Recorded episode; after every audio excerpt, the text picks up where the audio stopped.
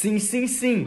No artigo 38 e 55 da Portaria 344 diz que as prescrições por cirurgiões dentistas poderão ser feitas para o uso odontológico no caso de anabolizantes, estes são indicados em terapêuticas que visam a regeneração óssea para proliferação, adesão e diferenciação de osteoblastos. É importantíssimo que o farmacêutico verifique se o CID-10 está de acordo com a prescrição e também é lógico se todos os dados obrigatórios estão devidamente preenchidos. E se você tem alguma dúvida relacionada à dispensação de medicamentos controlados, deixe aqui embaixo ou corra lá na caixinha de pergunta. E não esqueça de deixar o seu like.